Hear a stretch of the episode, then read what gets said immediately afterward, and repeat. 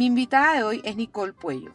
Nicole es gerente de operaciones de la botega Wine, Spirits and Deli, una tienda especializada en vinos, licores y delicatessen. Pero hoy no voy a hablar de vinos con ella, sino de lo que estaba haciendo últimamente. Nicole es hamburguesóloga, como le digo yo de cariño a los jueces de Burger Week Panamá. Hola Nicole, ¿cómo estás? Hola, ¿qué tal Maite? Bien, ¿y tú? Bienvenida al Postre, el podcast gastronómico de la prensa. Súper, un gusto estar con ustedes. Nicole, sabes que aquí lo dulce no es pecado. Qué bueno, me gusta oír eso. Y comerse una hamburguesa tampoco. Para mí eso jamás es pecado. Técnicamente, Nicole, ¿cómo se debe servir una hamburguesa? Bueno, eh, primero que todo caliente.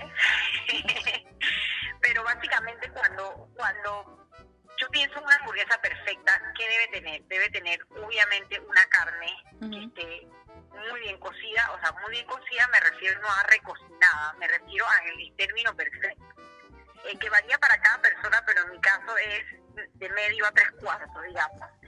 Eh, la carne debe ser jugosa, o sea, independientemente del término que tú prefieras, la, carne siempre debe estar jugosa, debe haber una buena proporción la grasa y la carne que utilizas al momento de armar la, la, hamburguesa. Eh, tiene que haber un pan eh, que sea lo suficientemente fuerte para aguantar la hamburguesa y que no se te deshaga y no se te caiga y no se te rompa todo cuando la estás masticando. Entonces yo creo que esos son los dos elementos más importantes tú puedes tener esos dos elementos perfectos, obviamente ya después vienen los aderezos que también son importantes, pero, pero una hamburguesa, el, servicio de una hamburguesa tiene que empezar por una buena carne y un buen pan. Nicole, de las seis ediciones que tiene Burger Week, ¿en cuántas has sido juez? Eh, este es el tercer año, si no me equivoco. Mira que he estado tratando de acordarme y no recuerdo si son cuatro o tres. Wow, pero Puede que sean cuatro, ¿ah? Sí. Igual. La memoria ya falla. no, igual eso te hace hamburguesóloga. En mi libro eres hamburguesóloga. Así es, sí. ok. En estos años que has sido jueza, ¿cómo ha cambiado la competencia? ¿Qué has visto? Cuéntame algo así que hayas visto pues, en, durante los años, pues. Mira, primero que cada vez este evento crece más. Eh, mm. Antes eran menos restaurantes cada año, hay más participantes, eh, cada vez hay más gente hablando de hamburguesas. O sea, yo siempre le digo a, los organizadores, esto es un fenómeno, y un fenómeno que no para de crecer. Eh, como te digo, sobre todo muchos más participantes. Eh, siempre he visto mucha creatividad. Lo que lo que pienso que ha cambiado, más, más que de los participantes, creo que ha cambiado mi criterio. O sea, yo, yo el primer año obviamente empecé sin saber mucho que esperar y ya obviamente después de varios años de estar haciendo esto yo he entrado con una, un criterio mucho más técnico al momento de calificar y siento que soy mucho más exigente. Eh, definitivamente hemos visto, eh, yo he visto de todo y, sobre todo a veces veo creaciones que cosas que tú no te imaginas y que ya tú piensas que nadie te va a sorprender y bueno, todavía te siguen sorprendiendo. Cuando sales a calificar en la primera etapa, porque sé que sé que el tema de Burger pues tiene dos etapas. En la primera etapa, que es cuando sales a calificar, ¿qué buscas? Bueno, mira, nosotros evaluamos eh, diferentes aspectos, que básicamente son el pan, la carne, los aderezos y luego la hamburguesa como un todo. O sea, si todos los elementos funcionan bien. Eh, ¿Qué buscas cuando calificas el pan? Primero que todo, frescura, eso es muy importante, obviamente un buen sabor. Además, como te mencioné antes, que sea un pan que pueda aguantar la hamburguesa, porque eh, eh, es, un error típico muchas veces cuando las personas hacen una hamburguesa que el pan es muy suave, entonces se deshace. En cuanto a la carne, obviamente buscas un buen balance entre grasa y carne, porque eso es lo que hace que al final la hamburguesa sea jugosa, independientemente de cuánto la cocina, eso es lo que mantiene esa jugosidad. Tiene que tener una buena sazón. Para mí es muy importante el punto de sal, increíble, pero a veces falta eh, entonces eso es muy importante, o sea, el, punto de sal, eh, yo no yo no necesariamente necesito mucha más sazón en una hamburguesa porque una buena carne habla, habla por sí misma, pero definitivamente el punto de sal es importantísimo. Eh, yo no soy tan estricta con el término porque yo sé que cada persona tiene su gusto.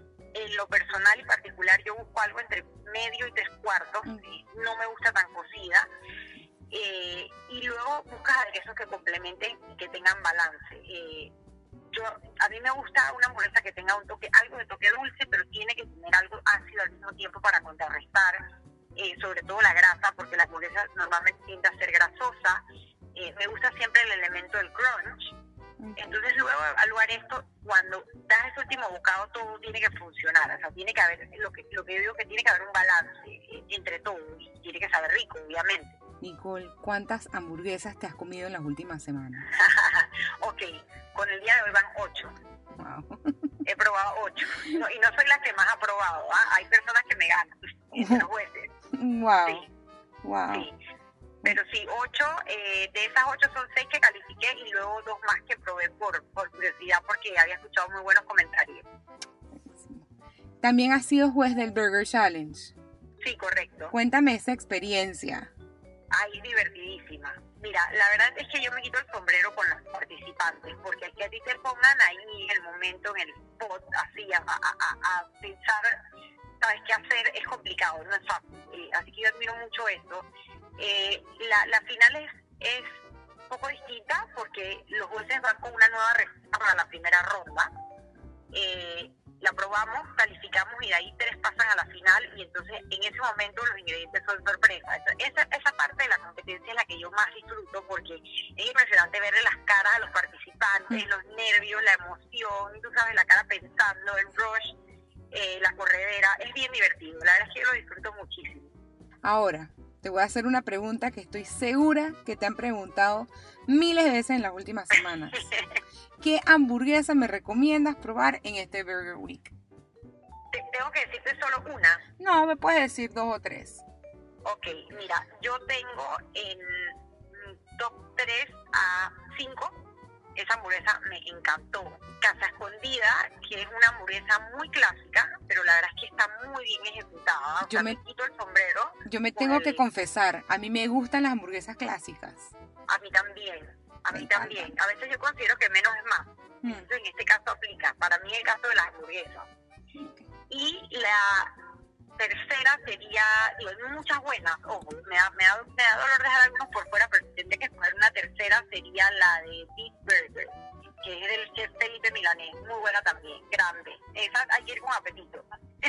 Ahora, estuve viendo las fotos y el año, en años anteriores predominaban las hamburguesas gigantescas. Este año he visto que las hamburguesas tienen un tamaño bien, o sea, no son ni que esas que no puedes y que, que, tienes que abrir, tener una boca gigante para poder meterte en las que he visto que es como un trend que hay este año, no sé. Sí, se ven las fotos. Ha, habido dos tendencias, o sea, hay, los que se han ido todavía por las monstruosas y hay otros que se han ido por algo un poco más chico y un poco más hacia la línea clásica, digo, siempre con algunas variaciones, uno que otro tweet, pero más a la línea clásica. Creo que esas han sido las dos, las dos grandes tendencias este año. Eh, yo en lo personal prefiero algo de, tamaño medio que tú puedas, ¿sabes?, morder completamente y que puedas llevarte todos los elementos de la hamburguesa en una sola mordida. Cuando es demasiado grande eso es muy difícil. Al final la hamburguesa está hecha para comerse con las manos. Entonces la idea no es agarrar, no tener que agarrar un cuchillo y un tenedor, o sea, pierde todo el sentido de lo que para mí es una hamburguesa. Nicole, ya para cerrar, si te queda espacio después de comerte esa hamburguesa, además de este podcast, ¿cuál es tu postre favorito? No, yo soy clásica de nuevo. A mí me gusta un buen cheesecake de fresa. Delicioso. Yo Con eso me puedes matar, sí. Deli.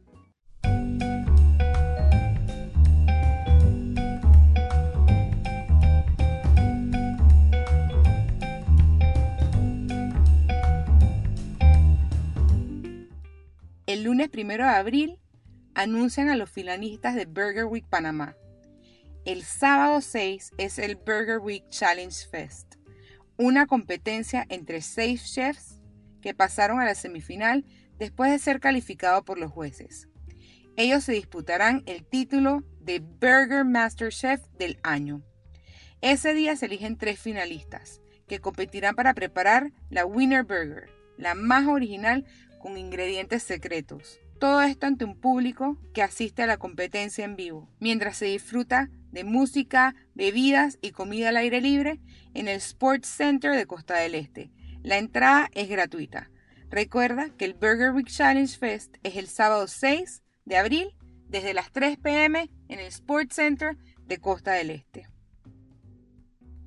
Si has escuchado este podcast y te provoca una hamburguesa, escríbenos a este email a la mesa prensa.com para ganar un certificado de 25 dólares y comerte un burger special en uno de los restaurantes participantes.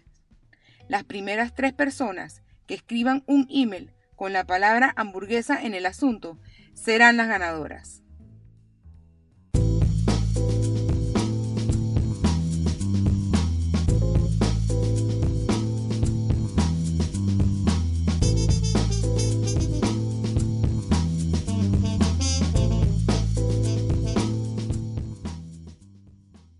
A veces recibimos invitaciones a cenar a la casa de amigos o a pasar el fin de semana en el interior. Si aceptas la invitación, siempre pregunta, ¿te llevo algo? Si te dicen que no, pero quieres llevar algo, te sugiero llevar un postre. Averigua si tus anfitriones tienen alguna restricción alimenticia. Si no, en alamesa.pa hay una receta de esponjoso de canela que no te dejará mal. No es muy dulce ni muy pesado. Puede comerse como postre o en el desayuno con café. Busca la receta en el link debajo de este post o en alamesa.pa.